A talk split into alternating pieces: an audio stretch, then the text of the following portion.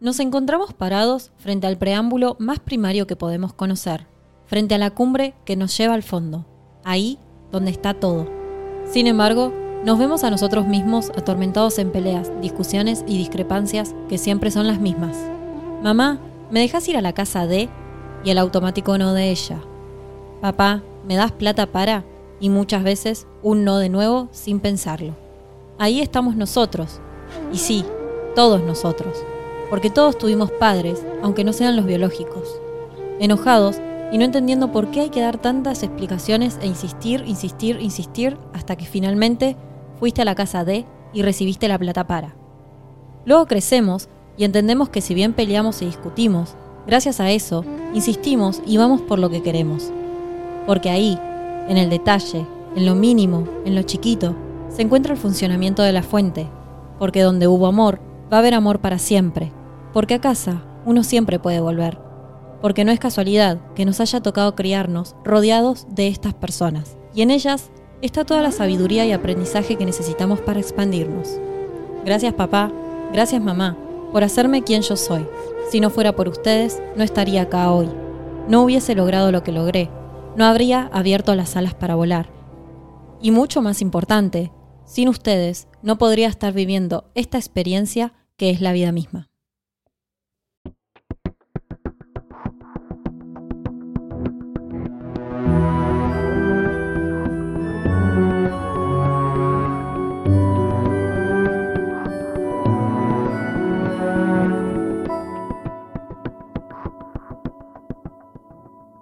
Bienvenidos a Ojos Más Abiertos. Bienvenidos y bienvenidas a este nuevo episodio del podcast. Hoy vamos a estar hablando del padre y de la madre. Qué buen tema y qué tema que nos toca a todos. Nos toca a todos. Nos Todos toca a todos, sí. Todos tenemos un padre y una madre. Sí, eh, y así no sea una figura literalmente biológica, tu padre y tu madre, porque podés no tener un padre o Un- una madre, No, pero uno biológico sí. pero no presente. Claro, vos decís como Exacto, figura. Claro. Eh, todos tenemos una persona que hace de padre o de madre, que sustituye a una persona si llega a faltar. Ajá. Así que nadie escapa. Sobre todo el padre biológico, nadie escapa. Nadie escapa. De ninguno de los dos. No sé Ah, si hay uno con más peso que otro. A veces una madre puede ser padre también. Sí. O una madre que no tiene padre, pero hay una figura de padre igual. Claro. Puede ser tu abuelo, Ajá. tu figura de padre, o bueno, una persona que tu mamá después eligió. Esto también para que se entienda que no necesariamente tiene que ser literalmente tu padre o tu madre, sino la persona que, funcio- que cumplió esa función paterna o materna. Bueno, ¿querés contarnos un poco desde tu experiencia por qué es importante sanar a la pa- al padre y a la madre? Sí. Yo creo que yo, yo ya conté muchas veces que yo arranqué este camino literalmente yendo a terapia, que me abrió la, la puerta a libros. Y cuando yo arranqué terapia, que creo que es algo que nos pasa a muchas personas, yo no sabía de qué iba a hablar. Yo no entendía ni por qué iba. Y cuando arranqué, la primera pregunta que me hicieron fue, contame de tu infancia. Y empezamos a indagar en mi infancia. Y en mis padres, específicamente en mis padres, en mi madre y en mi padre. Claro, yo nunca jamás me hubiera imaginado que ese iba a ser el, el punto de partida de toda una terapia y de toda una sanación, porque de, a raíz de eso pude sacar un montón de cosas a la luz, patrones que yo copiaba de ellos, que yo después repetía, cosas que yo veía en mi casa, después las repetía, pero haciéndolas consciente. Entonces dije, wow, ¿cuánto nos afecta nuestra infancia y nuestra crianza en todo esto? Y después, leyendo, bueno, leyendo un montón de, de todo lo que tiene que ver psicología, primero arranqué por ahí, eh, nosotros somos esponjas energéticas que absorben todo de manera inconsciente desde que tenemos uno a siete años. Así que ahí hay un, ahí hay un tema importante que está estudiado no solamente por la psicología, sino también yo estudio astrología. Por la astrología todos tenemos una luna natal. La luna natal nos habla de nuestra madre específicamente y la astrología también vuelve a repetir que desde que tenemos un año hasta que tenemos siete, absorbemos inconscientemente todo lo que vemos. Es como si estuviéramos en estado de aprendizaje. Sí, es que estamos en estado de aprendizaje. Exacto. Fíjate a raíz de lo que hablábamos el capítulo anterior, eh, todo eso que aprendemos los primeros siete años de nuestra vida son las creencias más arraigadas que quedan en nuestro, en nuestro inconsciente y consciente también, que después nos llevan a actuar de esta manera que vos decís. Y bueno, contame un poco de cómo eran esos patrones que por ahí repetías. Mis padres escuchando esto van a quedar. no. Encantados. encantados, no. Creo que en el momento lo que más trabajé. Pero pará, perdón, perdón que te interrumpo. Sí. Está buenísimo también que antes, como dijiste, esto de mis padres escuchando esto, qué sé yo, que hables de lo que te dijo la psicóloga la primera vez que No, esa historia. Perdón. Sí, sí, ya sé, ya sé. sí. Bueno, yo cuando arranqué terapia, claro, esto entendiendo que literalmente todos tenemos una madre y una padre, no es que También nuestros padres. Claro, exacto. Yo voy a terapia y yo tengo una madre, porque a mí me pasó mucho que yo hablaba mucho de mi mamá. Yo tengo una madre a quien sanar. No, mi mamá también tiene una madre y tiene un padre, y eso es un punto muy importante para también entender al otro, de que no somos los únicos que repiten patrones, sino que todos repetimos patrones. Entonces cuando yo arranqué terapia, claro, mi vieja y ya... verlo desde ese lado de no juzgar, de no tener rencor, de entender que hicieron todo lo que pudieron, de que nosotros vamos a hacer lo que podamos el día que tengamos hijos, o sea... Sí. Bueno, y ahí viene la historia, que el día que yo decido arrancar terapia, que le cuento a mi mamá, que obviamente nunca se opusieron, siempre me dejaron, mi mamá, que ya sabía por dónde venía la mano porque ya había Igual, hecho. obviamente, no tan obvio, porque hay muchos casos donde. No, sí, choca, choca que hagas terapia. ¿Cuántas veces ah, los psicólogos que te llenan la cabeza? En las familias pasa mucho Por eso. no es tan obvio, digo. Sí. Eh, como en la serie que estamos viendo ahora, estamos viendo el marginal. Y un hermano siempre le dice al otro, uy, el psicólogo te llena la cabeza. Sí, total. Bueno, entonces cuando voy a arrancar terapia, eh, mi mamá me dice algo que a mí me quedó grabado para siempre y desde no sé por qué me llegó tan hondo y fue como el mensaje que ella me tenía que decir. Me miró y me dijo, a los padres se los perdona y no se les tiene rencor. Y fue una lección tan grande para mí, para poder verdaderamente analizar todo lo que yo tenía que analizar y todo lo que tenía dentro que me estaba haciendo tan mal, desde una manera en la que, por supuesto, arrancar terapia fue todo un proceso de, de locura y depresión, pero nunca teniendo rencor. Porque ella también tiene una madre y tiene un padre y tuvo que perdonarlos a ellos o no, o, hacer lo que haya tenido que hacer. Entonces es muy complejo el tema porque no hay un manual que nos diga, che, ser padre tenés, tiene que ser así, hay que hacer esto, no hay una guía. Cada quien hace lo que puede, como le sale, con lo que tiene. Y además, vos sabiendo también cómo había sido un poco la historia de, tu vieja con, con tu abuela, en el sentido de que ella había tenido una historia dura y que vos estabas viendo que te lo estaba diciendo una persona que... Con, todo, con sus dos padres, en realidad. Eh, sí, por supuesto. Y eso como, como modo ejemplo también. Decir, o sea, si mi vieja también de alguna manera pudo hacer esto, yo también puedo y también puedo ir con esta perspectiva que Total. uno la va entendiendo a medida que va sanando también, porque al principio por ahí no es tan fácil verlo todo con ojos de amor y por ahí te, genera un poco de resentimiento, de enojo. Te dan ganas de decir, gracias a vos, yo soy así. O sea, gracias por vos, yo hago esto, esto y esto. Y también a mí me fue muy clave que me digan eso. Le juro, me quedó tanto grabado porque uno diciendo, por vos yo hago esto y por vos yo así, yo soy así. Puede que sea verdad, por todo esto que decimos, los estados inconscientes en los que estamos cuando somos chicos, pero no, porque... en cierta parte. Claro, porque en realidad la responsabilidad es de uno y en realidad si yo soy el que copia ese patrón y, bueno, nos sentimos nuestros padres muchas veces como, no, me estoy convirtiendo en mi papá o me estoy convirtiendo en mi mamá, nosotros estamos dando permiso a eso, nosotros tenemos el poder de realmente romperlo y cambiarlo y decir, mira, yo no quiero esto. Pero como nos decía Bruno, son nuestras creencias más arraigadas las de la infancia. O sea, si en tu infancia te decían, no puedes estar gordo, probablemente después, esto es un ejemplo muy general, tengas algo con todo eso, o porque en el inconscientemente te llega ese mensaje, no lo podés ni, o sea, lo procesás, pero como aprendizaje. Y también algo que nos afecta mucho son los estados inconscientes emocionales de las personas, de nuestros padres en realidad, que son por ahí, no son una frase, no son no hagas tal cosa o no seas de tal manera, sino que ya el estado vibratorio de la persona, de estar mal o de estar enojado o de estar de tal manera, nos afecta también en nuestras creencias más inconscientes, o sea, nuestros estados, a cómo vivimos, a cómo nos expresamos, a cómo nos desarrollamos en el mundo.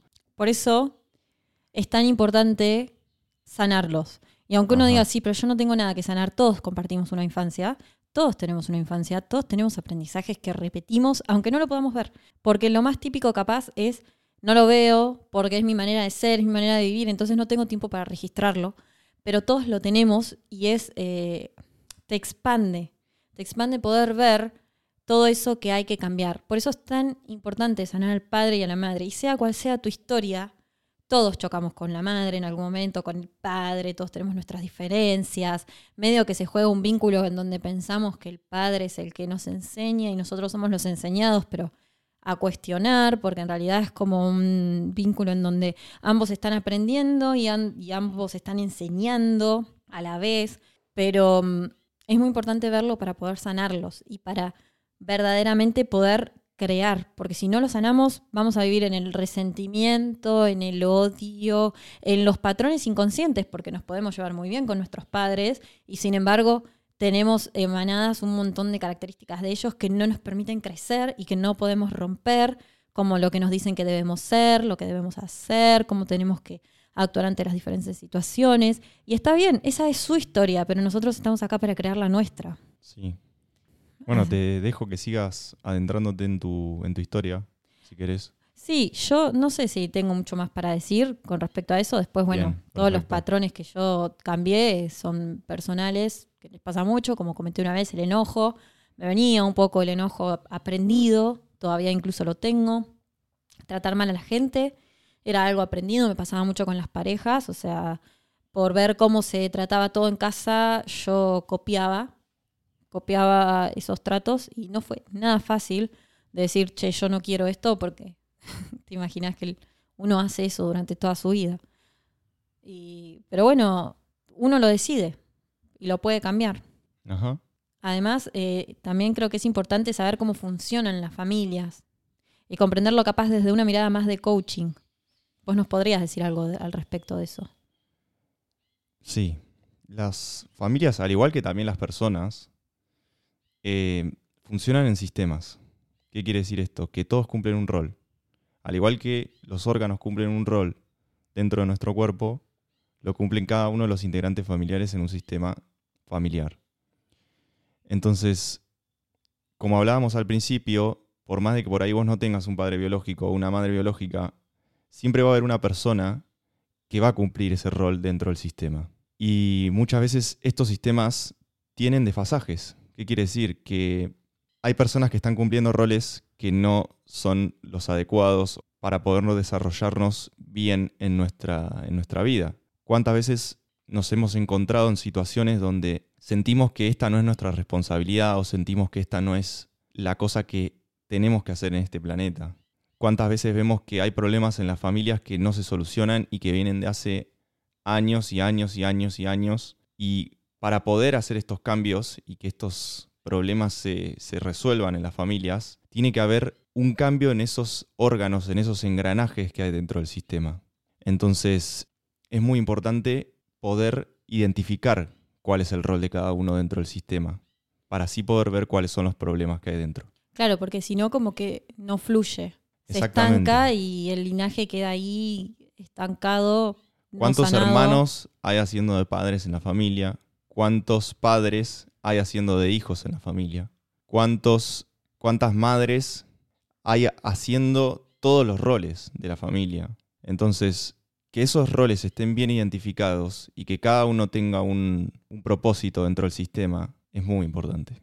Claro, sí. El coaching lo, lo- lo ha llevado a, a dividir en, en- en sistemas para poder analizarlos y ver qué roles cumple cada uno de los integrantes, al igual que, como decía recién, eh, ocurre en, en un cuerpo. O sea, si, si un órgano está demasiado exigido, lo más probable es que todo el sistema falle. Sí, es un poco como todo. Nuestra realidad yo creo que es un poco sistema. Exacto. Todos sí. tenemos, venimos a cumplir un rol dentro de un sistema y no se puede, para que realmente funcione esa red, tiene que estar todo en su lugar. Lo cual, cuando hablamos en términos familiares, árbol genealógico, no es tan fácil. Yo quiero contar una historia que nos pasó ahora en el viaje. Fuimos, nosotros fuimos a Egipto y fuimos a hacer un evento y a mí me pasó que dentro de la organización había un familiar mío, un familiar muy cercano. Entonces yo me acerco y le digo, creo que sos mi primo segundo, no sé, no, no sabía qué era. Y cuando empezamos a hablar y a tirar nombres para ver qué éramos, no nos podíamos reconocer porque yo no conocía los nombres de la familia que me estaba tirando y él no conocía las mías. Y éramos cercanos. Entonces ahí fue cuando dijimos, esto nos habla, esto nos habla de nuestro linaje, esto nos habla de cómo está eh, estancado todo esto, que no nos podamos reconocer. Sí. Y fue, fue re loco poder verlo desde ese lado porque decimos, wow, cuánto por sanar todavía queda en un, En un sistema. En un sistema. Y que si te pones a verlo desde ese lado, la gran mayoría de los sistemas de hoy en día familiares eh, no tienen registro de un árbol genealógico. No. Y yendo a esto de lo que hablábamos de los patrones y cómo nuestros padres tienen padres y los padres de nuestros padres también tienen padres, si uno empieza a observar las familias de una manera sistemática, empieza a ver, empieza a entender un montón de por qué las cosas son como son y de por qué se repiten todas estas historias familiares donde ocurren cosas que, que ya han ocurrido, ocurren cosas que, que vienen también de una bajada de toda esa repetición constante de creencias que se repiten una y otra vez de generación en generación y que son las que generan estos bloqueos en los sistemas donde hay Total. problemas, donde hay violencia, donde hay eh, cosas a sanar. Donde Total. hay cosas a sanar. Y además, también, como hablábamos el capítulo anterior, todo eso, esas creencias que se repiten y se repiten y se repiten, y yo traigo de mis ancestros antepasados de andar a saber cuándo, forman parte de mi ADN, me están limitando. Por eso es tan importante sanar, sobre todo al padre y a la madre, que es quienes más nos influyen en nuestra niñez, quienes más nos influyen en nuestra libre albedrío de la vida. Ajá. Y ya que vas a eso, de sanar al padre y a la madre nuevamente, porque la pregunta que a uno se le viene es, ah, ¿y cómo? ¿Y cómo hago yo eso? ¿Cómo sano a mi padre y a mi madre? Y ahí, hablando de lo que veníamos hablando hoy, de, de- de no dejar la responsabilidad en el afuera también, viene esto de, para sanar a, a mi padre y a mi madre, tengo que sanar yo. Y esa es la única manera en que uno puede trascender todas esas creencias, limitantes o no también, que vienen desde generación en generación, que después se encarnan en mí. Total, y es en realidad es lo mismo, porque si sano yo, estoy sanando a mi padre y a mi madre, ¿se entiende? Es como Ajá. que yo en alguna de alguna forma soy un poquito de mi padre y un poquito de mi madre. Por Total. eso, esa es la única manera, preguntándome qué es lo que no me gusta, qué es lo que me hace sentir así, cómo puedo hacer yo para no estar así todos los días, para no pelearme tanto con esta persona, lo que sea. Estamos sanando y una vez que arrancamos a sanar se empieza a desbloquear todo. Total. Es como que a la sanar máquina. padres. Exactamente. La máquina de la que hablábamos hoy, del sistema de engranajes, es como que los engranajes empiezan a encajar de nuevo y ese sistema se empieza a mover y se empiezan a sanar todas las otras partes que vienen atrapadas. Entonces, siempre comienza en uno. Es como Uno si no le puede- metiéramos aceite. Exacto, como si metiéramos aceite y empiece de nuevo a girar ese sistema. Y no es, eh, ay, yo te voy a sanar, voy a sanar a, mi papá, lo voy a curar, o sea, voy a, le voy a hacer un, un ritual y lo voy a sanar. No, o sea, está en uno, está en uno cómo vive eso, cómo vive la relación con su padre, cómo vive la relación con su madre. Porque muchas veces por ahí nuestros padres o nuestros ancestros traen todas esas creencias que a nosotros nos chocan y que nosotros decimos, no, nunca, no quiero ser así, no quiero ser así, no quiero ser así. Sí, la típica. Yo cuando sea mamá no voy a ser como vos. Y bueno, pero. Y encima decís, no quiero ser así, no quiero ser así, terminás siendo así o peor, o sea. Sí, sí. Entonces, qué importante eso de hacer el foco en uno y empezar a decir, bueno, ¿qué me quita la paz de esta relación? ¿Qué me quita, Sí, qué es lo que estoy repitiendo? ¿Qué es lo que estoy haciendo que no me gusta, que nunca me gustó? sí. y que, sin embargo, me está limitando, me está llevando a actuar de determinada manera. Eh, entonces, poder observar todo eso que uno no quiere ser es importante para después realmente llevarlo a la acción y sanar eso que tiene que uno sanar. Claro. Todo esto desde un lado capaz muy energéticamente femenino, porque tenés que. Hay un cierto grado de inteligencia emocional que la vamos a atribu- atribuir a la energía femenina eh, en todo esto. Pero ¿cómo nos podemos dar cuenta? Porque nos limita. Todas estas creencias a nosotros nos limitan para realmente crear después. Entonces, ¿cómo nos limita no sanar al padre? Me cuesta salir al mundo, me cuesta accionar. tengo mucho enojo, mucha ira, todo lo que se atribuye en este lado también, porque todo tiene que ver con todo, lo que se le atribuye a la energía masculina vendría a representar lo que es el padre.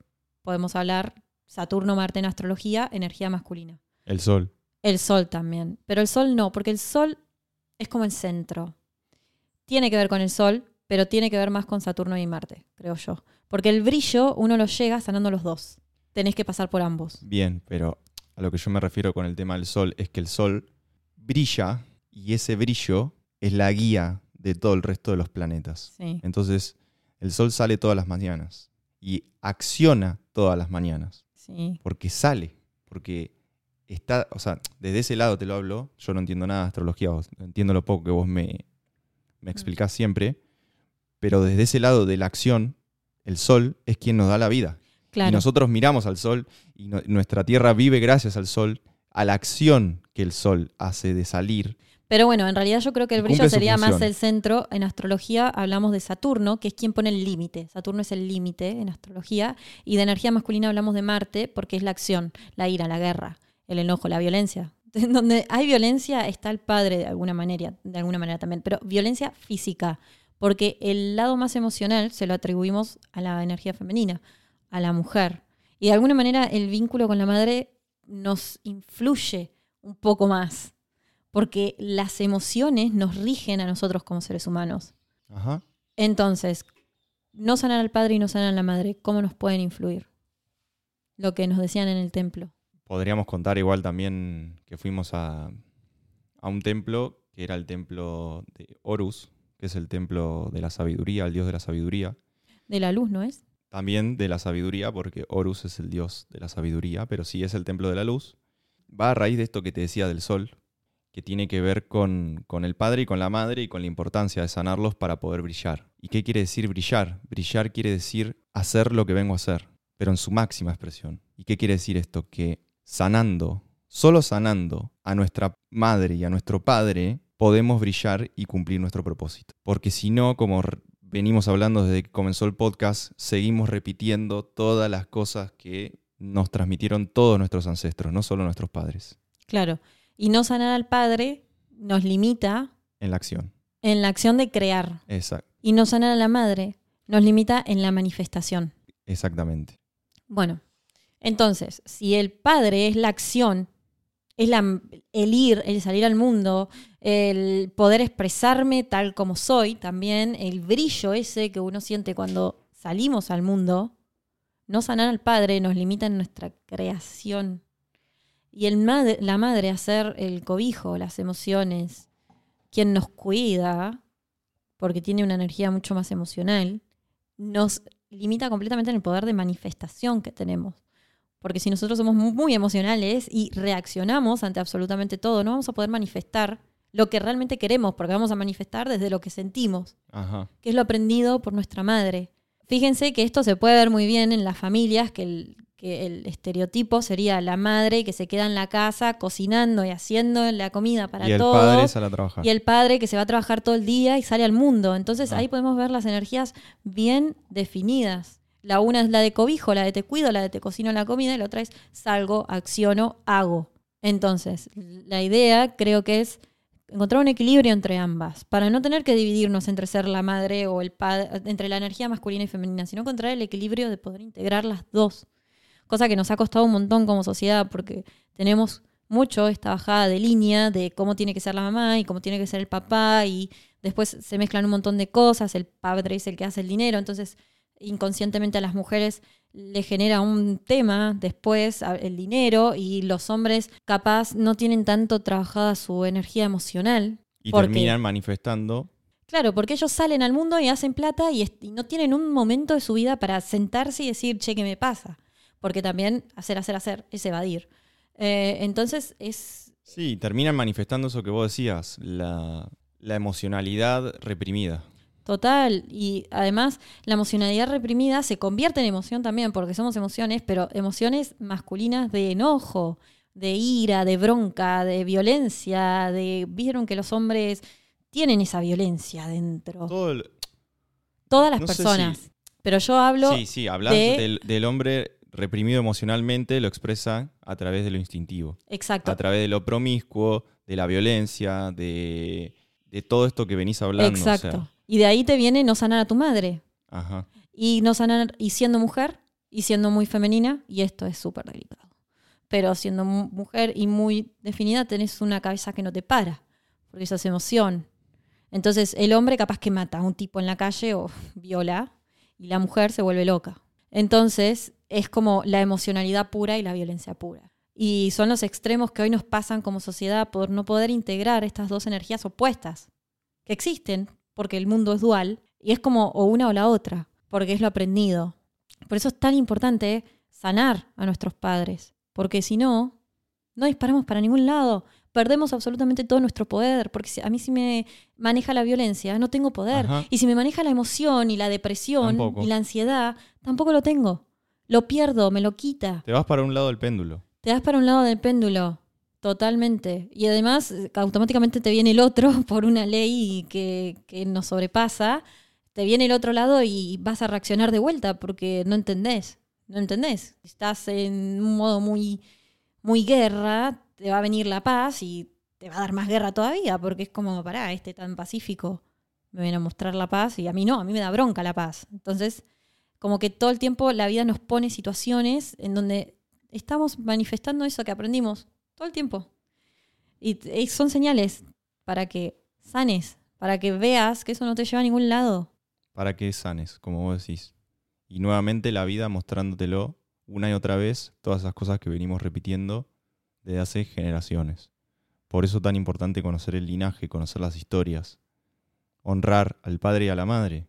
Que honrar es eso, sanarlos, manifestarlos, ponerlos en la presencia, llevarlos a saber todas las situaciones incómodas que tengo en mi vida, todas, agarrarlas y atraerlas a mi vida. Total. Y afrontarlas, no evadirlas. Y no desde el odio, desde el rencor, como yo contaba al principio que me dijo mi mamá, porque todo lo contrario, si vos no tuvieras que sanar eso, si vos no pudieras ver que podés cambiar tu destino, no serías hoy quien sos, o no serías lo que podés ser, lo que te permite llegar a eso que vos querés ser.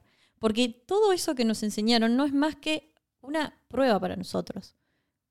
No es más que algo que cuando uno lo atraviesa y se anima a verlo y atravesarlo, renace algo nuevo que te va a llevar a ser una persona mejor. Entonces, todo lo contrario a llevarlo a, no, pero por tu culpa, no, no, gracias. Es un gracias infinito porque me traes hasta Esa es esto. la palabra mágica para poder sanar. Exacto. Me traes a animarme a ver esto, porque si yo no me animo a ver esto y te sigo echando la culpa, sigo en modo víctima.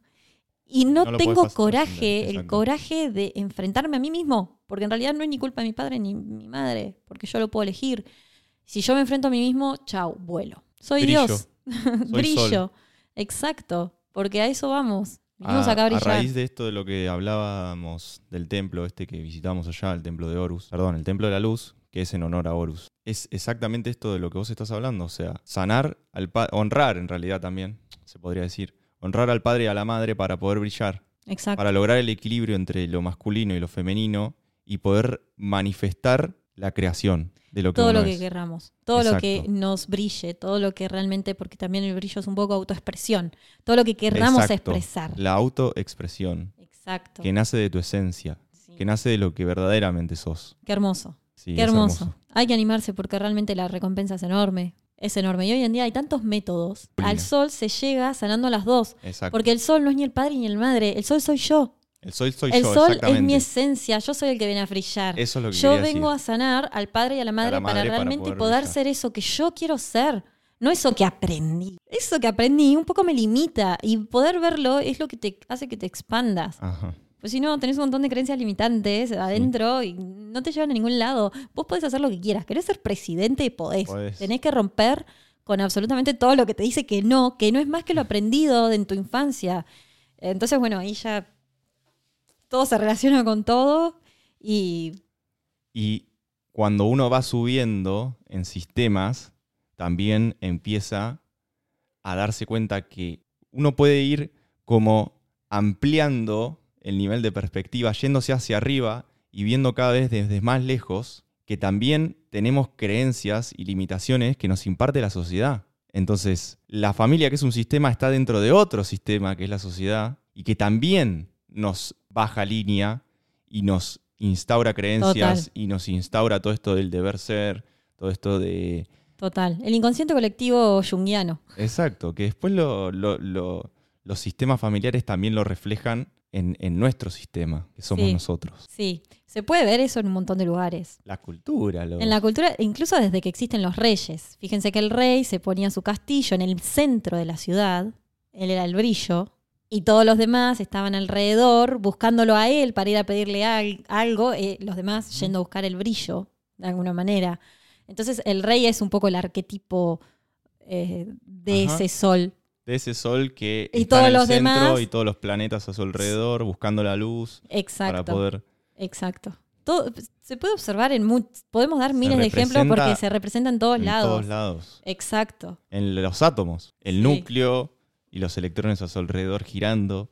Es como que lo podemos ver en todos los patrones, desde geométricos hasta sistemáticos de la misma sociedad, donde no son más que una manifestación de lo, de lo oculto, de lo, de lo que no se ve. De lo que no se ve. Y Sí, es que por eso es que se repite tanto en todas partes. Ajá. Por eso es que es lo mismo en todos los sistemas. Porque no se ve y se crea exactamente lo mismo. Por las leyes universales, la metafísica, la física cuántica que funciona mucho más allá de nosotros y que crea lo mismo en todas partes. Bueno, me gustaría que nos cuentes un poquito de tu historia y de cómo a vos esto te afectó con un trauma. Porque a raíz de lo que de nuestra infancia nosotros generamos traumas incluso. O sea, es mucho más amplio de simplemente un patrón. A veces es un trauma. Eh, bueno, sí, te podría contar. A mí lo que me pasó es que, como ustedes saben, en el primer capítulo yo conté un poco de mi historia. A mis cuatro años muere mi padre. Y mm, mi manera de manifestar todo ese dolor fue con un escudo emocional. O sea, al no poder manifestar ese dolor en el afuera, yo empecé a ser una persona muy como dura, como no muestro mi, mi dolor, mi, mi emoción, no muestro todo eso en el afuera. Y lo empecé como a guardar, interiorizarlo, me- esconderlo bajo tierra, no sé cómo. Enterrarlo. Exacto, No había emoción. Yo soy fuerte. exacto. También fue, fue una situación que yo creo que me tocó vivir en el sentido de yo era el más grande, era como el... Como sí, como que tenía que ser fuerte, como que también estaba mi vieja ahí, era como... Claro, se fue mi papá, yo ahora tengo que sostener esta casa, esta familia. De alguna manera, en- en- inconscientemente te juega el tengo que ser fuerte por mi familia.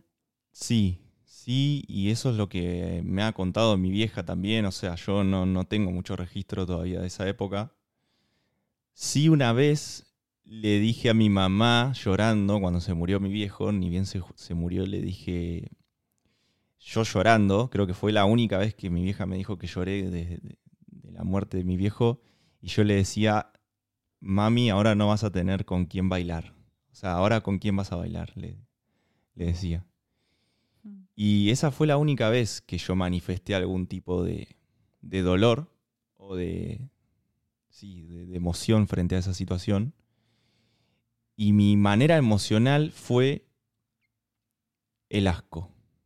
El asco, que es una emoción, fue donde yo empecé a manifestar todo ese dolor que yo tenía. Y empecé a dejar de comer un montón de cosas. De hecho, mi vieja me contaba que yo comía de todo de pequeño, absolutamente cualquier alimento, y a raíz del hecho este empecé a dejar de comer un montón de cosas. De hecho, era un circo darme de comer, porque no era que no lo, no era que no lo comía, directamente me lo metía a la boca y me daban ganas de vomitar. O sea, no, no podía comerlo. No podía comer un montón de alimentos y a medida que fueron pasando el tiempo cada vez eran más. Eh, entonces, ese evento, ese trauma, eso que me sucedió en la infancia, empezó a afectarme a este, a este nivel y me empezó a limitar un montón. Porque eso quedó en mí. Claro. O sea, quedó alojado en mí y, y fueron pasando los años y yo, el trauma, al no haberlo sanado, Sí. seguía sin comer un montón de alimentos. Sí, yo me acuerdo, incluso cuando yo conocí a Bruno, era escasa la cantidad de alimentos que Bruno comía, era muy limitado. Nada, básicamente. Nada. Todos los días cenaba y almorzaba básicamente lo mismo.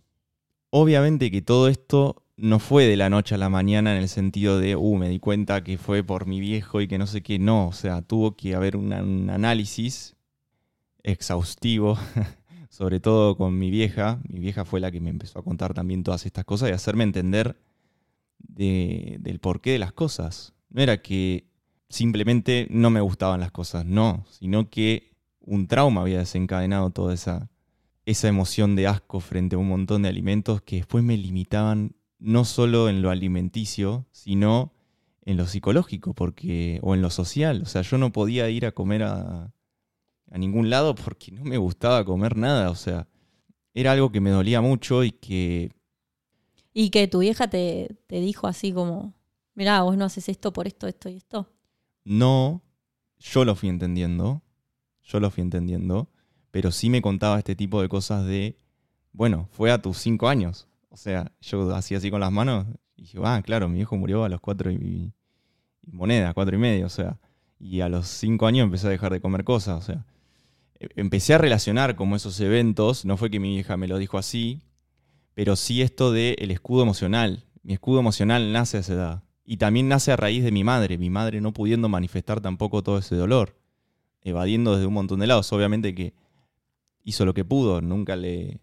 Pero también mi madre tenía un escudo emocional frente a eso donde mi viejo había desaparecido de mi casa. De repente no había más fotos, de repente no, no, se hablaba. No se hablaba de él, no existió. O sea, mi papá no existió, se murió y desapareció. Entonces, frente a ver todo eso, yo canalicé todo ese dolor a través del asco. Sí. Y mm, fue muy duro para mí. De hecho, yo me acuerdo una vez que como llegó un punto donde todo ese dolor interno que no había podido manifestar más que con el asco, que me era fácil en algún sentido porque, no fácil, sino cómodo porque ya está, bueno, evado no yendo a comer a lugares que no me gustan o claro. no como las cosas que no me gustan, listo. Sí, además, bueno, la alimentación que Bruno tenía por esa limitación no era lo más sano del mundo, no comía casi ninguna verdura, ninguna verdura. Muy pocas verduras. Es papa, era su verdura y eso también es, es cómodo en el sentido de que es difícil también someterse a algo que uno nunca comió. Yo me tocó vivir ese proceso con él, que yo lo vi algo, personalmente lo vi como algo súper valiente y súper inspirador, porque yo lo entendía totalmente en cómo yo nunca comí un zapallo y un morrón y de repente me animo a hacerlo, aunque me dé asco, aunque, me, aunque no me guste la textura, porque me acuerdo que el problema mucho venía por la textura, me animo a hacerlo y todavía lo, lo estamos haciendo porque no es algo que es de un día para el otro, por supuesto, pero es muy, es muy valiente poder observar todo eso y verdaderamente animarse y, ponerse incómodo y animarse a probar nuevos sabores. O sea, sabores que no se comieron durante 20 años. Bueno, de vuelta los tengo en mi plato y, y, qué. Y cabe aclarar que, como yo, o sea, como yo contaba, no era una cuestión de, bueno, esto no me gusta, sino que realmente estaba la emoción del asco donde yo me metí algo a la boca y arcadas. Sí. Y quería contar que uno de los hechos desencadenantes que me empezaron a darme cuenta de todo esto que yo tenía guardado fue que una vez, como yo he contado también en otros, en el otro capítulo, una manera de manifestar también todo ese dolor es a través del enojo. Una vez yo me enojé mucho con mi vieja y le empecé a decir de todo con respecto a esto de que estoy hablando de más o menos a mis 17, 16 años, adolescencia le empecé a decir esto de como, bueno, mi viejo, o sea, desapareció de mi casa. Yo, yo constantemente sentía enojo con mi madre y a veces no sabía por qué. A veces no sabía por qué le hablaba así. Y, venía a raíz de todo esto, venía a raíz de todo el enojo ese que yo venía acumulando con ella, porque mi padre había desaparecido de mi casa, que había sido su proceso, también yo con el tiempo después lo fui entendiendo y de hecho lo sané con ella, o sea, lo sanamos de alguna manera a la par. Eh, fue como esto que hablamos de los engranajes, bueno, se activaron los dos al mismo tiempo y, le dieron. Pero le empecé a decir de todo esto de, o sea, desapareció mi viejo de mi casa, de repente un día se murió y nunca más habló de él y es como que era un pecado hablar de él en la casa, o sea, no se podía, era tabú, era un tema Ah. tabú, o sea. Es que la muerte es un poco tabú. y se Sí. muere alguien y es como, uh, listo, se murió. Y entonces ahí empecé a entender que mi manera había sido de esta manera, a través del asco, a través del enojo. Y la que más me estaba limitando en este momento eran las dos, pero bueno, las fui trabajando el enojo, por supuesto. Además, sanar una parte como que te empieza a ampliar la vista hacia las demás. Es como, bueno, tengo asco. Ajá. Voy y también estos sanando el hechos desencadenantes. Exacto. Porque yo tuve que tocar un fondo ahí y mi vieja también tocó otro fondo porque empezó a pensar, uy, hice todo mal y abrió como un poco la puerta a Claro, todo esto, esto de- bueno, esto, esta historia está buenísima porque a nosotros también se nos ocurre grabar este, este capítulo en una situación que teníamos en la casa en donde llega un punto de la vida en que si bien el padre es el límite y supuestamente el hijo es el que aprende, como que se da vuelta al rol, porque los hijos crecen y se empiezan a dar cuenta de cosas y enfrentan al padre. Ajá. Y ahí ya directamente el hijo es el límite del padre y entonces es una relación que es medio padre-hijo todo el tiempo Ajá. porque enseñado, eh, aprendiz. Y entonces nos dimos cuenta de esto porque literalmente, sobre todo cuando empezás a ser más grande y te empezás a dar cuenta de cosas o cuando te querés ir de tu casa y querés expandirte o le querés decir, che vieja, mira, no quiero más esto, no quiero mirá, darte más poniendo, esto. poniendo este ejemplo del que vos hablas del límite, también fue otra de las cosas que a mí me pasó con el tema de la alimentación. Mm. De repente no estaba más mi papá, que por ahí era la persona que ponía límites con el tema de la comida, como pasa en todas las casas. Tu papá te dice, eh, comete esto y hasta que no te, come, te lo comes no te levantás. O sea, estaba mi mamá, que estaba pasando toda esta situación de mierda, que, que tenía tres hijos y estaba viuda, y, y yo estaba como loco, o sea, no sé, no, no es que estaba como loco, pero estaba pasando toda esa situación de mierda, y por ahí hay un- una extra contención de decir, bueno, si no quiere comer, que no coma, ¿se entiende? Claro, sí. Si no le gusta esto, que no lo coma. Claro, no había límite. Exacto. Porque el que, en realidad el que reta es un poco más el padre, el que pone ese límite como no hagas y esto. entonces ahí empezó toda esa creencia de todas estas cosas no me gustan y ya está, listo, no me gustan. Así así tengo las papilas gustativas diferentes al resto de los, los 80 millones de personas que viven a mi alrededor. Entonces, entonces con el tiempo empecé a darme cuenta de que no solo venía de todo esto, sino que también era una creencia lo que yo tenía. Y gracias a eso, y gracias a mi compañera acá que me trituró la cabeza para que me dé cuenta de todo esto también, de, de que es una creencia, el sabor es una creencia. No es tan fácil igual. Por momentos hemos llegado a que me obligue, básicamente. O sea, Y a sí. ponerme la comida en el plato y hacerme lo que no me hizo No mi papá a los cinco sí. años. que me diga, comete eso, porque si no.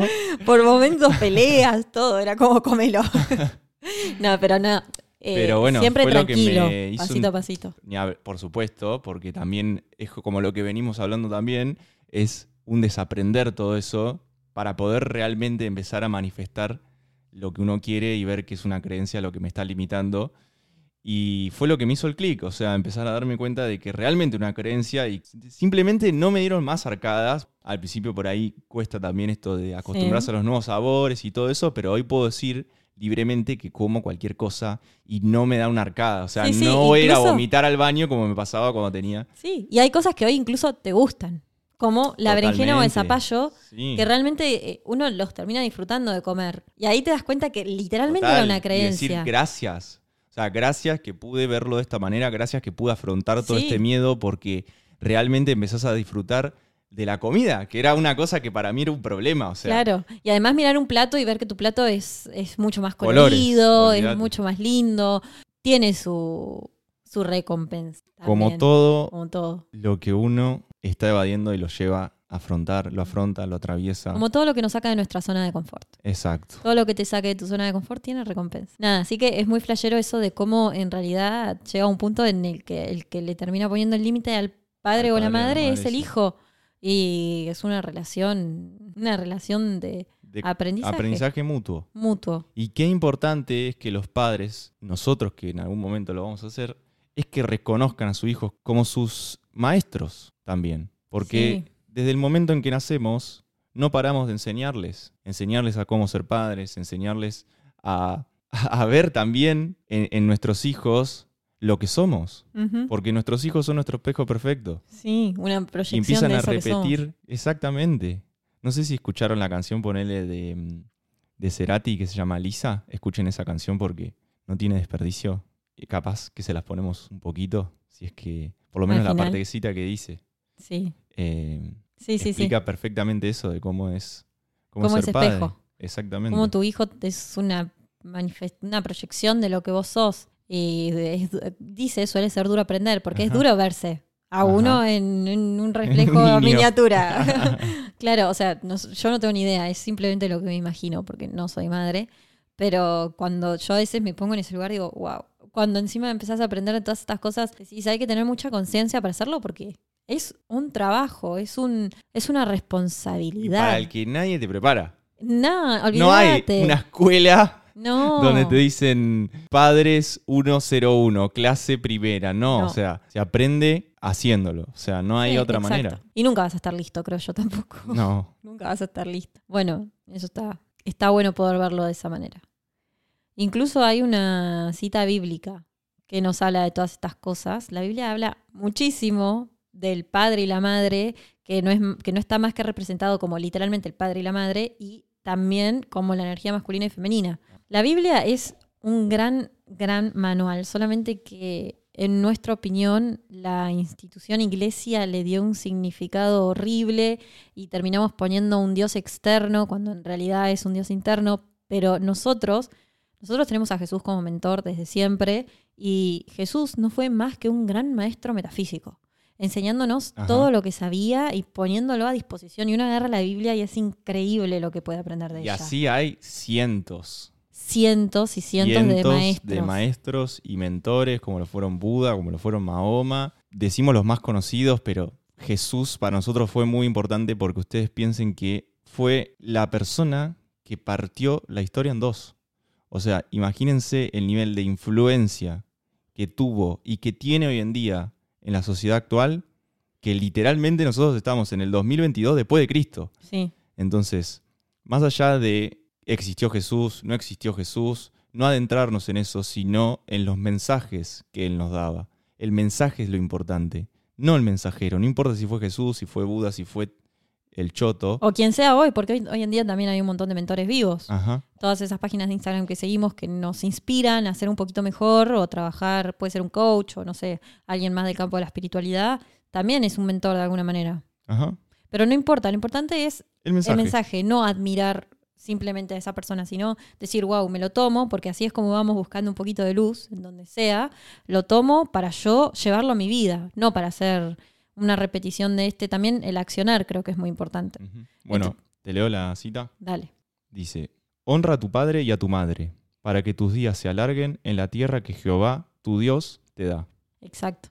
Por- Éxodo 20:12. En la Biblia se habla mucho de la tierra prometida y de pasar el desierto para llegar, que bueno, no, no quiere decir más que luchar por lo que querés y ir, no desistir, cambiar absolutamente todas tus creencias para llegar a tu tierra prometida. Y honrar a tu padre y a tu madre, nosotros leemos, o sea, esto es, creo que es algo que nosotros leemos bastante sobre interpretaciones bíblicas, no es más que sanarlos. Sana a tu padre y, a tu madre y agradecerles.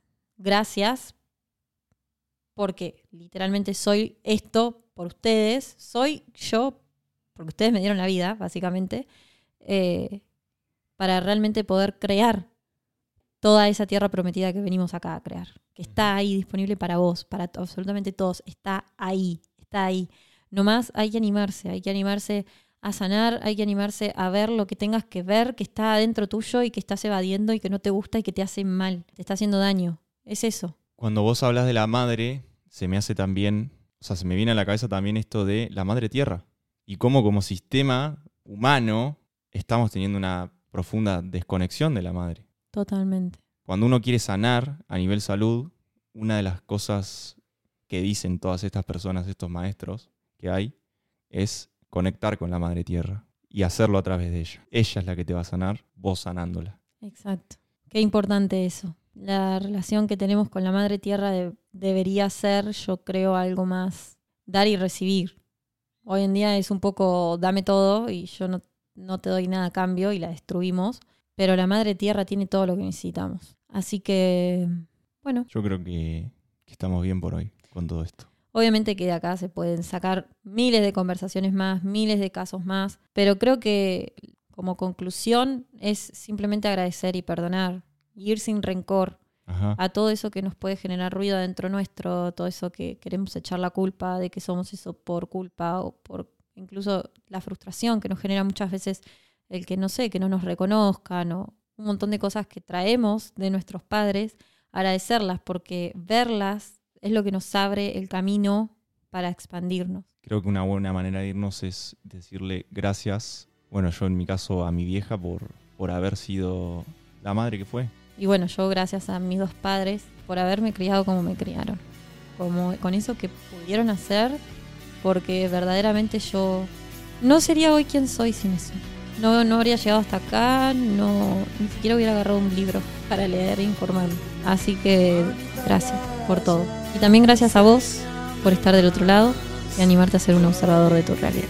Quien tenga ojos, que vea.